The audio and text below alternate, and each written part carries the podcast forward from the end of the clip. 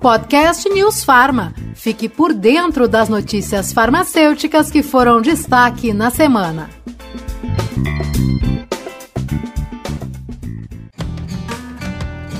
Olá, tudo bem? Seja muito bem-vindo, seja muito bem-vinda ao podcast semanal do Conselho Federal de Farmácia. Toda semana, eu, Murilo Caldas, e a jornalista Denise Coelho comentamos aqui algumas das principais notícias do setor farmacêutico. Nós selecionamos para você informações que repercutiram nos últimos dias. Vamos lá, Denise? Vamos sim, Murilo, temos muitas novidades em nosso giro de notícias.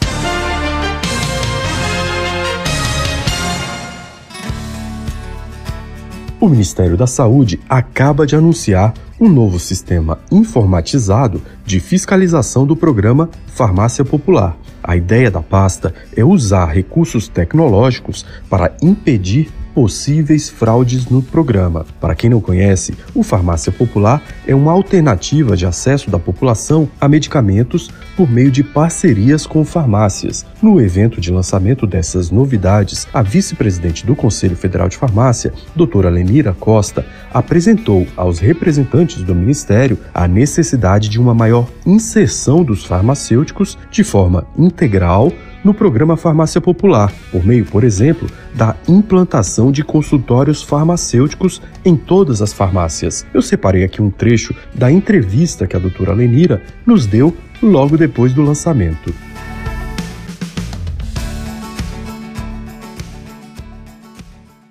O farmacêutico não apenas sendo um, instrumento para entregar esse medicamento, mas monitorar essa terapêutica, acompanhar o paciente, a importância dos consultórios farmacêuticos dentro das farmácias, para que esse programa realmente venha atingir o, o ápice que ele precisa atingir. Ou seja, o paciente, seja diabetes, seja hipertenso, seja asmático, seja qual que seja a patologia que ele tenha, que ele possa ser atendido com qualidade. E para isso é preciso que os serviços farmacêuticos sejam incorporados em todas as farmácias. Esse tem sido, Murilo, um assunto bastante debatido na imprensa nos últimos dias. O programa Fantástico da Rede Globo, no último domingo, chegou a veicular uma reportagem sobre fraudes no programa Farmácia Popular. Em nota, o Conselho ressaltou que fraudes são um câncer na saúde pública e que apoia, incentiva e pratica todas as iniciativas voltadas ao combate dessas condutas que só prejudicam o acesso à saúde no país. E a campanha do Conselho Federal de Farmácia no TikTok está bombando, viu?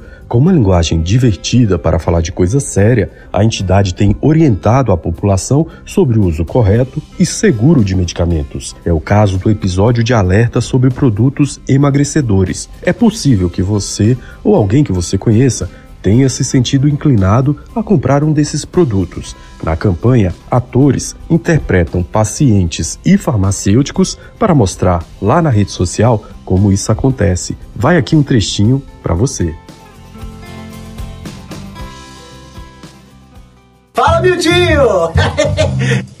Foi eu que vendeu. Foi, não, fui eu que vendeu sim. Foi. Hum. O quê? Morreu? Hepatite? Hum. É. Depois eu te ligo. Eu tô trabalhando agora. É. Oi, você é o Paulo? Minha prima disse que você tem um chá emagrecedor milagroso. É, sou eu sim. Aqui, ó, esse aqui, ó. Tomou, emagreceu. É, pimenta nos olhos dos outros é refresco. O consumo de fitoterápicos irregulares pode colocar a sua saúde em risco. Tome cuidado. Antes de usar, confira se o produto escolhido tem registro como medicamento ou se é notificado na Anvisa. Uma campanha do Conselho Federal de Farmácia pelo uso racional de medicamentos. Tá realmente muito bacana. Passa lá no TikTok para conferir. A ideia do CFF com mais essa novidade é atingir principalmente o público jovem.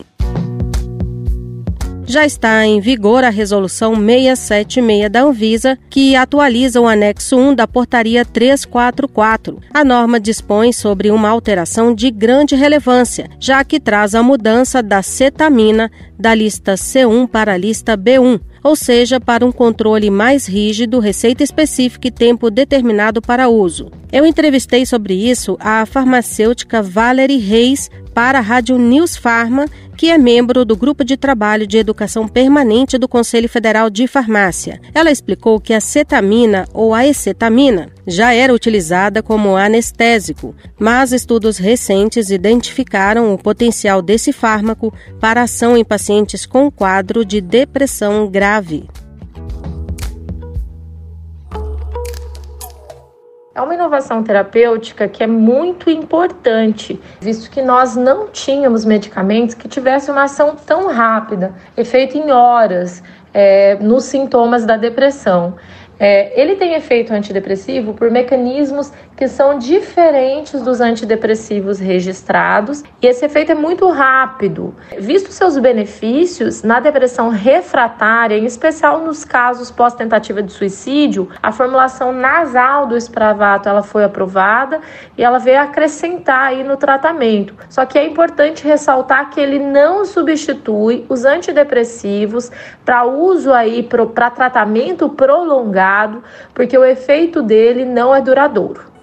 Por ser indicado para uso de emergência, Valerie Reis esclarece que a utilização do produto precisa estar associada ao tratamento contínuo e deve ocorrer dentro de estabelecimento monitorado, como hospitais ou clínicas, com acompanhamento de profissional devidamente habilitado. Ela também reforçou que o medicamento pode causar efeitos colaterais importantes, especialmente em caso de utilização abusiva inadequada e sem o acompanhamento profissional ele está associado a algumas reações adversas relacionadas ao seu uso, como por exemplo a sedação, em alguns casos até mesmo psicose. Então, por isso, precisa, na verdade, ser administrado em um ambiente ou intra-hospitalar, mas em um ambiente monitorado, ou intra-hospitalar ou em uma clínica, com acompanhamento de um profissional de saúde habilitado, no caso psiquiatra, para garantir que esse paciente vai ter uma boa evolução.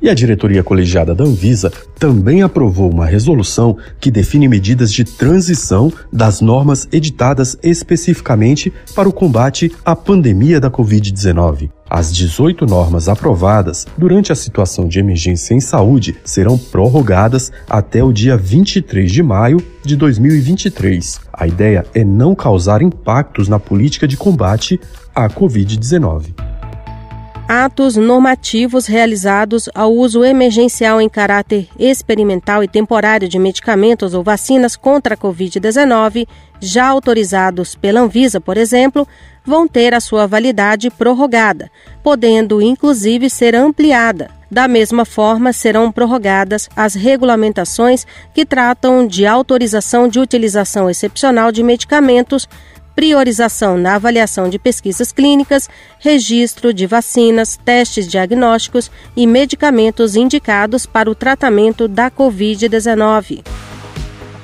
Recentemente, o projeto que institui a telesaúde chamou a atenção de quem trabalha ou acompanha a saúde pública no Brasil. Informações distorcidas, publicadas após a aprovação da proposta pela Câmara dos Deputados, levaram o presidente do Conselho Federal de Farmácia, Dr. Walter Jorge João, a fazer um pronunciamento sobre este tema foi durante a última reunião plenária do Conselho em Brasília. Ele deixou claro que a atuação do CFF foi decisiva para preservar a autoridade técnica do farmacêutico e a farmácia como estabelecimento de saúde.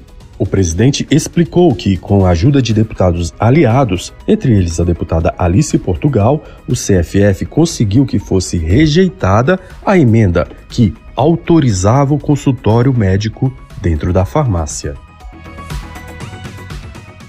chegou ao nosso conhecimento uma emenda a que previa a figura do consultório médico dentro das farmácias. Emenda de plenário de número 5. Essa proposta que nos preocupou. Então, como nós tomamos conhecimento da proposta do deputado Zacarias Calil, deputado do estado de Goiás, que sempre é um deputado alinhado às causas da profissão farmacêutica, procurei, entrei em contato com ele, falamos por telefone e que nós estaríamos apoiando a emenda dele contrária à existência de consultório médico dentro das farmácias. Essa era a emenda que nós estávamos apoiando. Chegou num determinado momento que a deputada Alice Portugal perguntou ao presidente da Câmara se essa emenda, que seria de número 5, estaria retirada da proposta, se não iria mais ser considerada nem votada. O presidente disse: não, está garantido, está retirada. O deputado Zacarias, como a proposta dele era contrária, só que já não havia mais por que ele apresentar a emenda. Era essa proposta de número 6 que nós apoiamos em nome do Conselho Federal de Farmácia. E o presidente Walter Jorge João garantiu que o CFF continuará lutando por uma regulamentação que traga benefícios à saúde pública e irá trabalhar por ajustes no projeto de lei que ainda precisa passar pela aprovação do Senado antes de virar lei. É, Murilo, em visita ao plenário do Conselho, o senador Isalci Lucas reafirmou seu apoio aos farmacêuticos. Vamos ouvir um trecho da fala do parlamentar. Porque eu, como profissional liberal, também me preocupo muito né, com as profissões. Nada mais importante do que a questão da saúde. E, evidentemente, que as farmácias têm um papel fundamental nisso. Tanto as farmácias com manipulação e sem manipulação. Então, nós temos vários projetos tramitando na Câmara e no Senado que afetam diretamente o segmento, né, os profissionais e a atividade. Então a gente vem sempre discutindo, né, o que é importante, o que não é, o que, é que tem que rejeitar, o que, é que tem que aprovar, porque quem sabe realmente o texto adequado, a melhor forma, né, é são os profissionais. Então a gente, como disse, né, nada de nós sem nós. Eu não posso fazer um projeto de uma coisa que não é da minha área sem ouvir os profissionais. A manifestação do senador é especialmente importante neste momento, pois em breve vão chegar ao Senado dois projetos decisivos para a categoria: o da telesaúde e o que exclui o ensino à distância dos cursos de graduação em saúde. O CFF vai buscar, junto ao Ministério do Trabalho, uma forma de padronizar o adicional de insalubridade no grau máximo para todos os farmacêuticos que atuam na área de oncologia. Essa questão, que já foi discutida em plenária, pretende uniformizar essa concessão, já que existem diferenças consideráveis nesses valores pagos em forma de adicional. Quem levou essas informações ao plenário foi a conselheira federal de farmácia pelo Rio de Janeiro, doutora Maeli Reto. O que existe hoje é que não há uma pacificação. Então, dependendo do Estado, de acordo com é, as questões sindicais, os acordos sindicais, ou dependendo do médico do trabalho que faz aquela avaliação, alguns recebem, outros não recebem, uns recebem como periculosidade, outros recebem como insalubridade, um, muitos recebem menos do que o grau máximo, recebem só metade. Então, é, essa normatização visa pacificar isso, seja no público, seja no privado privado, farmacêuticos e enfermeiros que trabalham com agentes cancerígenos passarão a receber, então, insalubridade em grau máximo e terão direito à aposentadoria especial.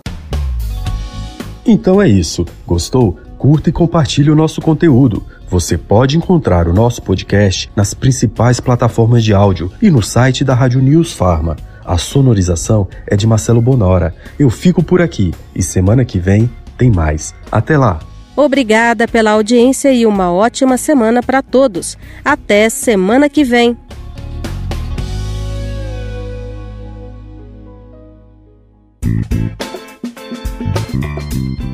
Podcast News Farma. Fique por dentro das notícias farmacêuticas que foram destaque na semana.